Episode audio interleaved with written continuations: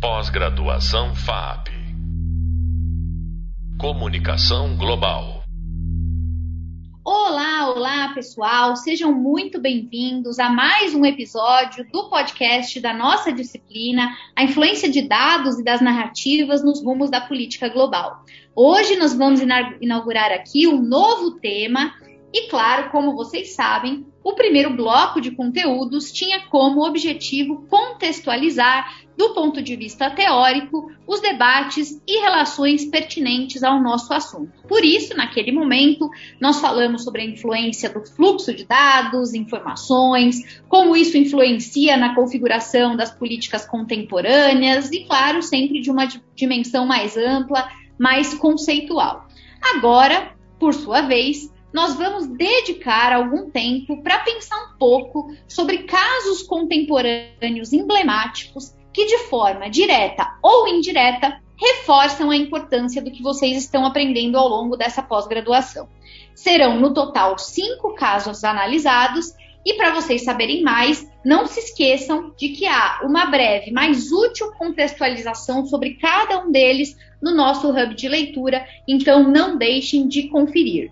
Hoje, para começo de conversa, pretendemos trazer aqui para a roda um convidado super especial que vai falar conosco a respeito de dois desses cinco casos: a eleição de Donald Trump e a relação com a empresa Cambridge Analytica, que muita gente deve ter ouvido falar, enfim, no noticiário, bem como também a movimentação que culminou na decisão de saída do Reino Unido da União Europeia, o Brexit, como ele ficou conhecido. Para isso, então, eu dou as boas-vindas ao jornalista Renan de Souza. Renan, muito obrigada por ter encontrado aí um espacinho na sua agenda para conversar com a gente. Eu vou apresentar o Renan como de praxe aqui para os nossos alunos, embora, olha só, eu acredite que a maioria de vocês já conhece o excelente trabalho do Renan, inclusive já devem ter assistido ao Renan muitas vezes por aí. O Renan ele é jornalista internacional, ele foi editor de internacional da CNN Brasil em São Paulo, conhece mais de 50 países, tem mais de 10 anos de experiência em grandes coberturas jornalísticas, foi premiado pelo programa de bolsas de estudos da Tivney, que é concedido pelo governo britânico para estudar no Reino Unido, ele ficou lá entre 2018 e 2019, ele é mestre em relações internacionais, inclusive, pela é, Goldsmith, uh, universidade lá de Londres e está mais do que credenciado para esse papo. Então, Renan, seja muito bem-vindo a esse podcast, sinta-se em casa e dê as boas-vindas aqui para o nosso pessoal. Olá, Fernando. Olá, você e a todos que acompanham o podcast. Né? Primeiramente, obrigado pelo convite. É uma honra poder falar aqui, né? Poder compartilhar um pouco de conhecimento, um pouco de análise, né, com você e também com todos que acompanham o podcast, né? A gente está aqui para isso, para compartilhar é, conhecimento. Obrigado mais uma vez. Olha, eu devo dizer a vocês, vou comentar isso aqui porque não poderia perder a oportunidade. Hoje os papéis estão invertidos. Eu cansei de dar entrevista para Renan por aí e hoje me deram a batuta para fazer a entrevista com ele. Então, se preparem que tenho muitas perguntas aqui para viver o meu dia de jornalista entrevistando o especialista. E Renan, eu queria começar justamente pedindo, né, para que você explicasse, enfim, é, até porque a gente vai começar pelo caso do Trump, segundo a sua interpretação, é, por que, que o caso da Cambridge Analytica é considerado um evento tão importante quando a gente pensa em política internacional contemporânea? Por que, que ganhou tanta repercussão? A gente está num curso de pós-graduação que mistura dados, tecnologia, comunicação e relações internacionais. E aí a gente escolhe um caso como esse para começar a estudar a contemporaneidade. Afinal de contas, o que, que tem a Cambridge Analytica com esse assunto?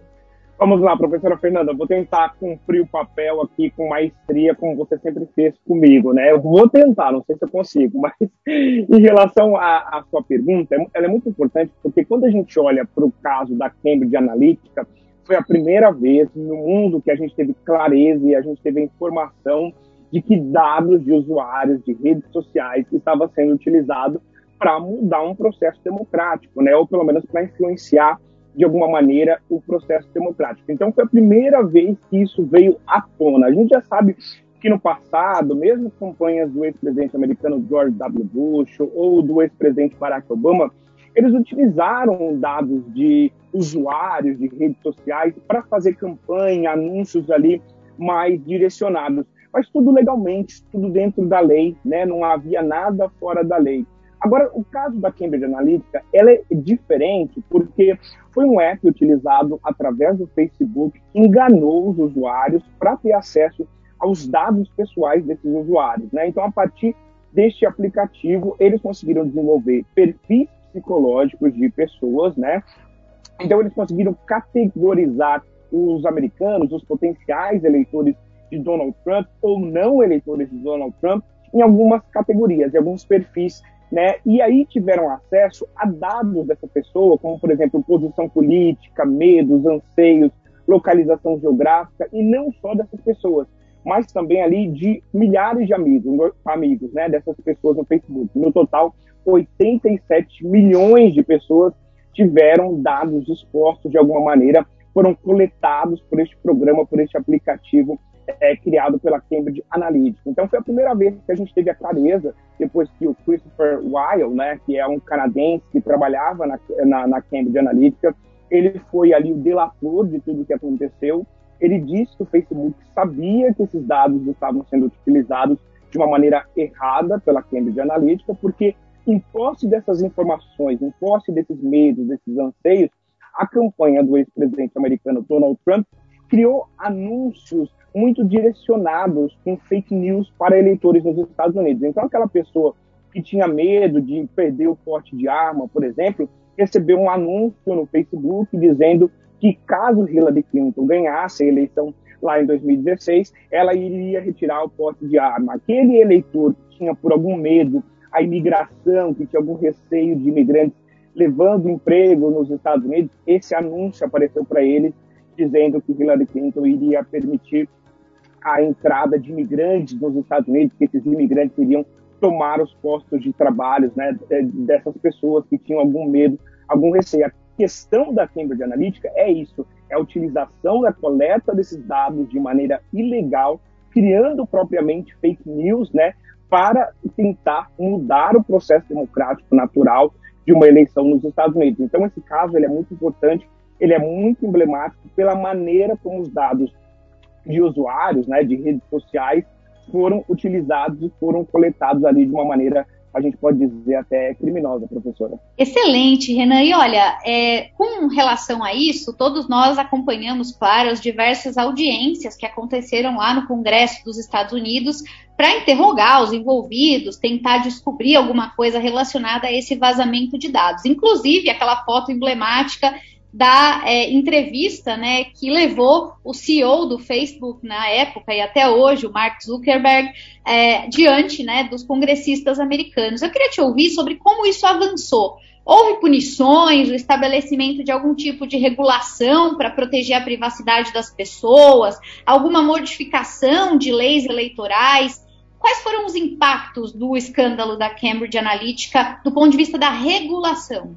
É, é, é, muito importante é, esse caso, né, porque a gente analisa que é um caso que é, foi revelado em 2018, relacionado às eleições americanas de 2016 e reverbera até hoje. Só para a gente ter uma ideia, em maio de 2022, a Procuradoria de Washington DC, a capital americana, está tentando né, pediu para a justiça para que Mark Zuckerberg, CEO e fundador né, do Facebook, seja considerado réu porque a Procuradoria de Washington DC disse que Mark Zuckerberg tinha conhecimento e sabia do que de fato acontecia, de que esses dados dos usuários eram ali coletados. Né? A, a, Procuradoria tentou isso no passado, em 2021, mas a Justiça recusou, dizendo que a Procuradoria demorou muito para apontar Mark Zuckerberg como réu e agora está tentando de novo. Então, é um caso que ele está em andamento. Você vê, ainda em 2022, a Procuradoria tentando transformar o próprio é, CEO do Facebook como réu. Agora, quando a gente analisa em questão de investigação também, o Facebook pagou a multa mais cara já é, é, estipulada nos Estados Unidos, foram 5 bilhões de dólares né, para a Comissão de Comércio Federal do país, justamente por, por, essa violação dos direitos à privacidade dos dados do usuário, dos usuários, né? Eu acho importante a gente ressaltar que as leis em relação a, a questão de, de, anúncios eleitorais, anúncios políticos, houve algumas mudanças, né? No Brasil a gente teve algumas mudanças nesse sentido. Nos Estados Unidos há pouca regulação ainda sobre isso, mas no mundo se fala muito sobre a necessidade de se regular esses anúncios políticos durante as campanhas eleitorais, porque ficou claro que o Facebook pode sim influenciar num processo democrático de alguma maneira, né? A gente tem é, já esse, esse, relato do Facebook se envolvendo ali em processos democráticos em, ao redor do mundo, né? Mas isso ficou muito claro. Então a gente teve essa questão da estipulação de multa. No Reino Unido também houve uma multa que o Facebook teve que pagar muito menor do que a dos Estados Unidos, que é, é um número maior. Mas eu acho que o principal dano causado neste caso foi em relação ao próprio Facebook, porque na época o Facebook perdeu o valor de mercado, perdeu os usuários, eventualmente recuperou tudo isso. O Facebook tem demonstrado, inclusive, esse ano, crescimento de usuários, né, o que é algo muito não usual para uma rede social como o Facebook, tem crescido justamente na Ásia e também na África, mas é, a imagem do Facebook foi muito danificada, né? E foi, e foi necessário ali, Mark Zuckerberg teve que criar uma nova imagem para a empresa e teve que demonstrar transparência, né? A gente lembra exatamente aquela política, aqueles comunicados do Facebook que aconteceram na época e aquele movimento, né? Delete o seu Facebook. Então a imagem do Facebook ficou muito desgastada e agora o escrutínio em relação à rede social é muito maior, especialmente em anos eleitorais, como no Brasil ou em qualquer outra parte do mundo, professora. Excelente, Renan. E agora eu quero te ouvir sobre um caso que aconteceu mais ou menos ao mesmo tempo em que a própria eleição do Trump nos Estados Unidos, que é o Brexit, né? Eu queria primeiro que você nos desse um pouco de contexto, né, na sua interpretação, por que, que o Brexit aconteceu, o que, que ele revela sobre o contexto europeu no início desse século XXI.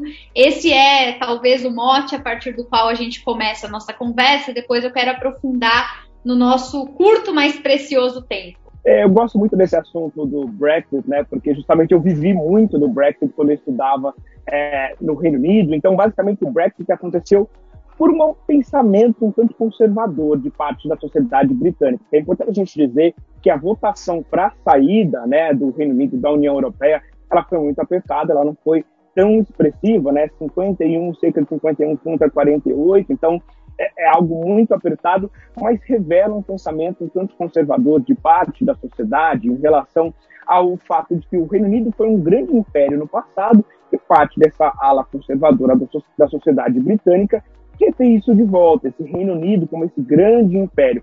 Então o Brexit ele se centra em alguns fatores.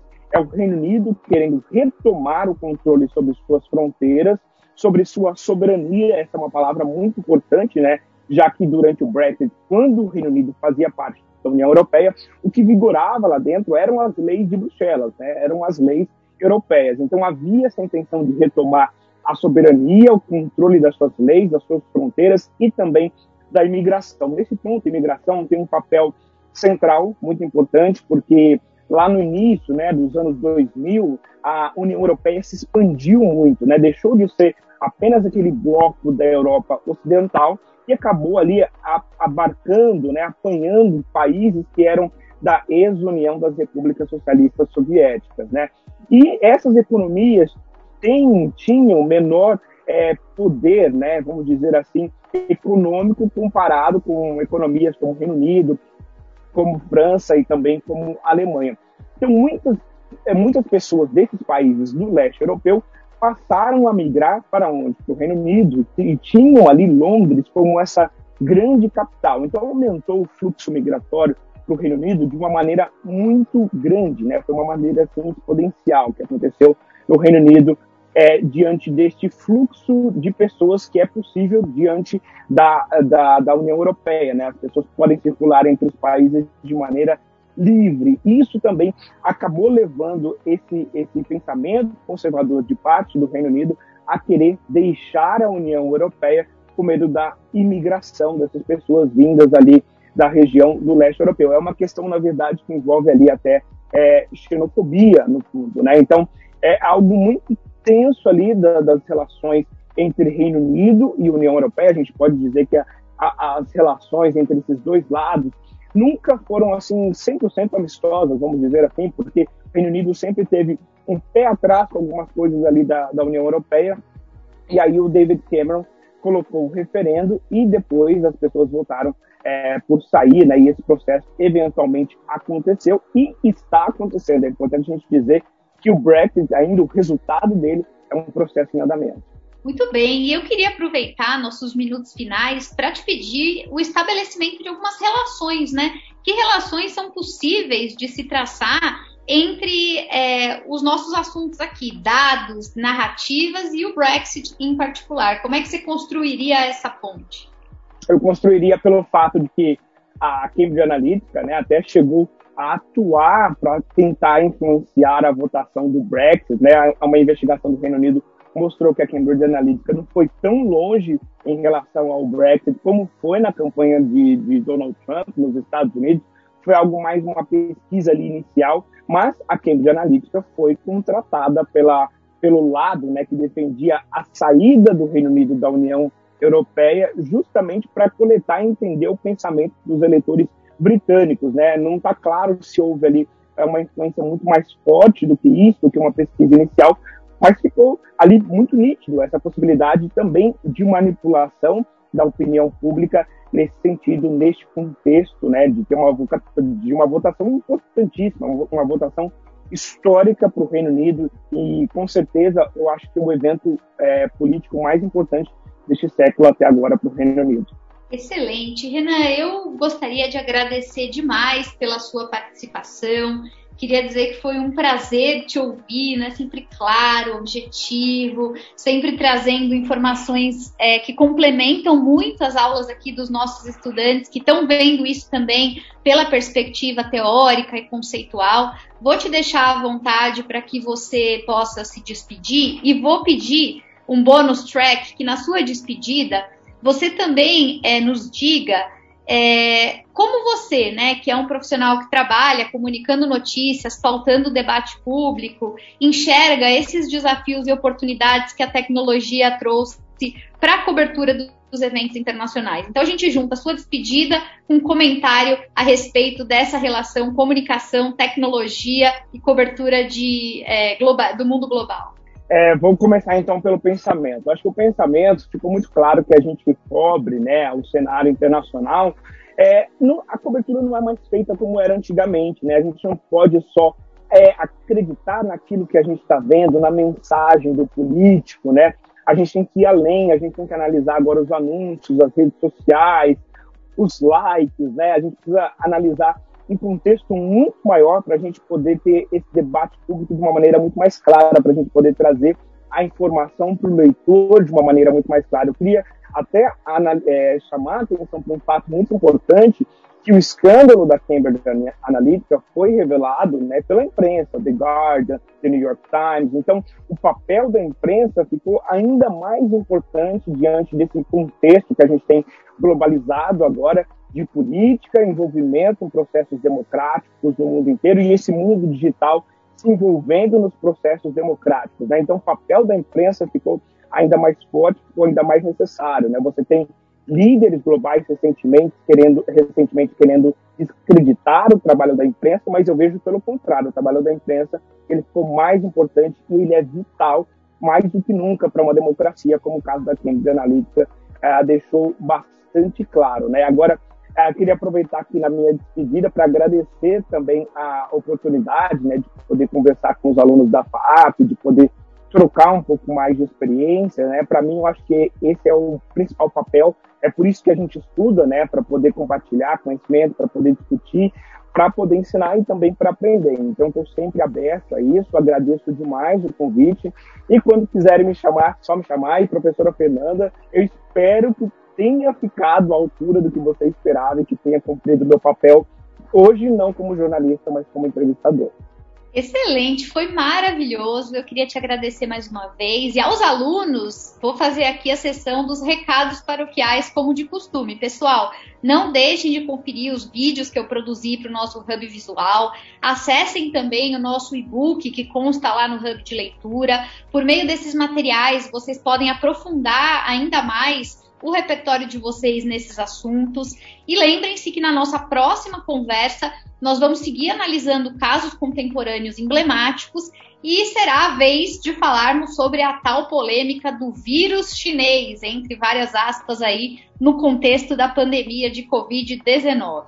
Então você acabou de ouvir uh, um podcast sobre casos contemporâneos emblemáticos envolvendo Trump e a Cambridge Analytica, além do caso do Brexit, com o jornalista internacional Renan de Souza. Eu sou a Fernanda Manhota e te encontro logo menos para outro papo. Até lá, pessoal! Pós-graduação FAP. Comunicação Global.